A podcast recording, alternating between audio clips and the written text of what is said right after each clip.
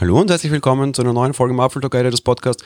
Heute spreche ich meiner Meinung nach über das größte Problem, das Apple in den ja, letzten fünf, sechs Jahren hatte. Ich glaube, es ist das größte Problem von Apple in den 2010er bis 2020er Jahren. Ein Problem, das noch Auswirkungen haben wird, die wir uns wahrscheinlich noch gar nicht vorstellen können. Ich spreche über die Tastatur und das liegt jetzt nicht daran, dass ich einer der betroffenen Kunden war, sondern es liegt daran, dass ich sehr überrascht bin und sehr interessiert daran war, wie weit dieses Thema die Wellen geschlagen hat. Wir tun uns hier immer durchaus schwer. Wir sind hier, auch wenn wir es uns oft nicht eingestehen wollen, vielleicht schon so eine gewisse Filterblase. Wenn ihr das hört, seid ihr Teil dieser Filterblase. Ich muss euch, was das betrifft, leider enttäuschen. Und bei uns werden natürlich gewisse Probleme von Apple extrem stark angenommen, beziehungsweise extrem stark wahrgenommen.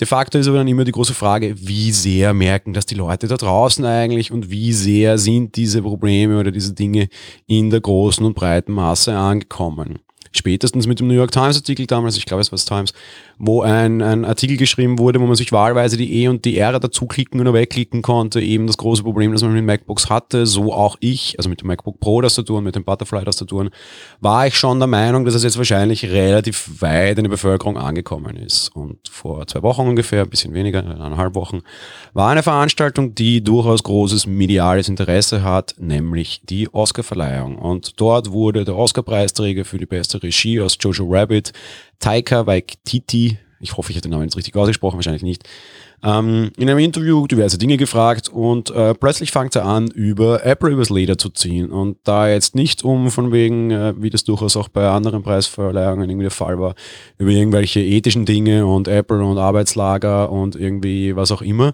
sondern ganz klar einfach über die über das neue, über das Tool-Layout, das Apple einfach die letzten Jahre hatte die alte, äh, also die alte Butterfly-Tastatur hat eben tatsächlich große Probleme gehabt und äh, Kawakiki hat tatsächlich auch darüber gesprochen.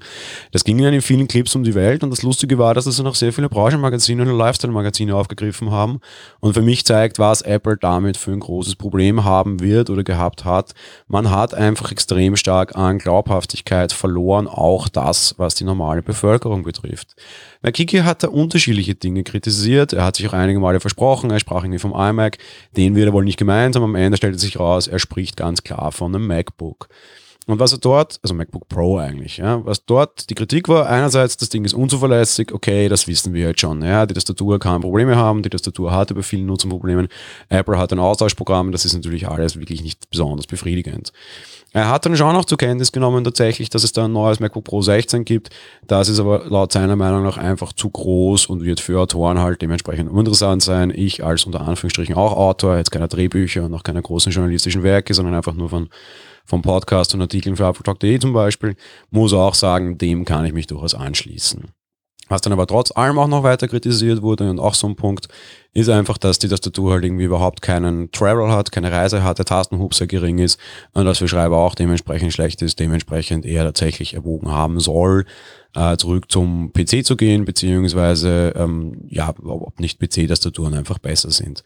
Und spätestens bei all diesen Aussagen wird es halt extrem schwierig für Apple. Dieses Thema ist in der Bevölkerung angekommen, dieses Thema wird wahrscheinlich auch Kaufentscheidungen nächster Generationen oder der nächsten Jahre einfach prägen. Die große Zuverlässigkeit, die man Apple nachgesagt hat, das ist ein herber Cut, was das betrifft.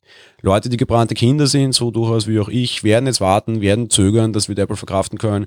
Aber wenn generell Apple viel in der öffentlichen Meinung einbüßt und meiner Meinung nach tun sie das damit, wird es natürlich besonders schwierig. Die große Frage, die man sich dahinter meiner Meinung nach stellen muss, ist tatsächlich, was hat Apple geritten, diese Tastatur so lange aufrechtzuerhalten? Wer war dort der Meinung, in was für einer Filterblase und einem Reality Distortion Field ist Apple, wenn man diese Tastatur über so viele Generationen beibehält oder sogar noch weiter ausrollt?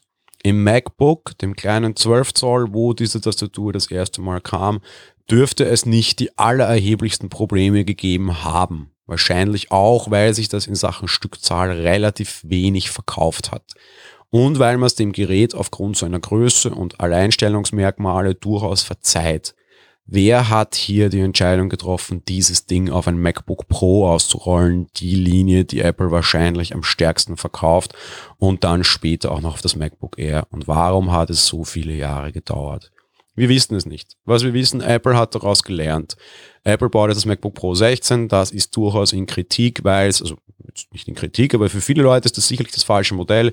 Es ist zu teuer, es ist zu groß. Ich bin mir sehr, sehr, sehr sicher, Apple wird dieses Jahr alle das zu tun ändern, über kurz oder lang, hoffentlich eher über kurz als über lang. Aber Fakt ist, in der öffentlichen Meinung hat Apple damit auf jeden Fall gelitten. Spätestens wenn das bei einer großen Medienveranstaltung wie den Oscars rauskommt, ungestützt, ungefragt, dann ist es ein großes Problem. Das war's mit der heutigen Folge. Wir hören uns dann morgen wieder. Bis dahin. Ciao.